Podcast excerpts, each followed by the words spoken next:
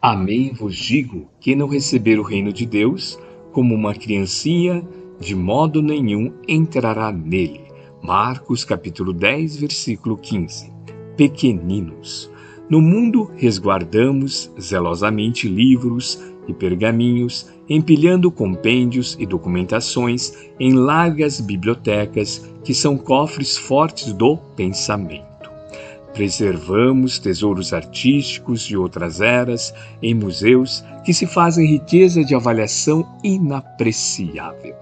Perfeitamente compreensível que assim seja. A educação não prescinde da consulta ao passado.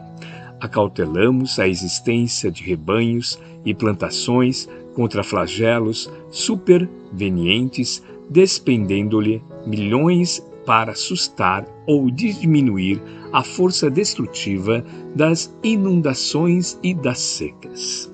Mobilizamos verbas astronômicas no erguimento de recursos patrimoniais devidos ao conforto da coletividade, tanto no sustento e de defesa das instituições, quanto no equilíbrio e aprimoramento das relações humanas. Claramente normal que isso aconteça.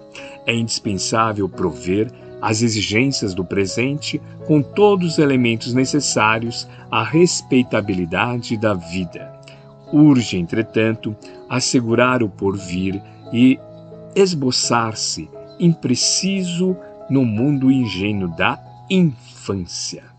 Abandonar pequeninos ao léu, na civilização magnificente da atualidade é o mesmo que levantar soberbo palácio, farto de viandas, viagens, abarrotado de excessos e faiscantes de luzes, relegando o futuro dono ao relaxamento e ao desespero, fora das portas.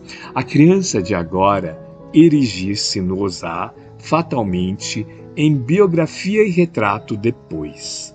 Além de tudo, é preciso observar que, segundo os princípios da reencarnação, os meninos de hoje desempenharão amanhã, junto de nós, a função de pais e conselheiros, orientadores e chefes.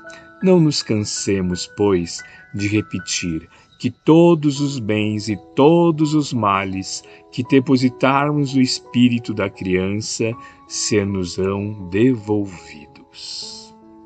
Emmanuel, psicografia de Francisco Cândido Xavier, obra Reformador, julho de 1963, página 154.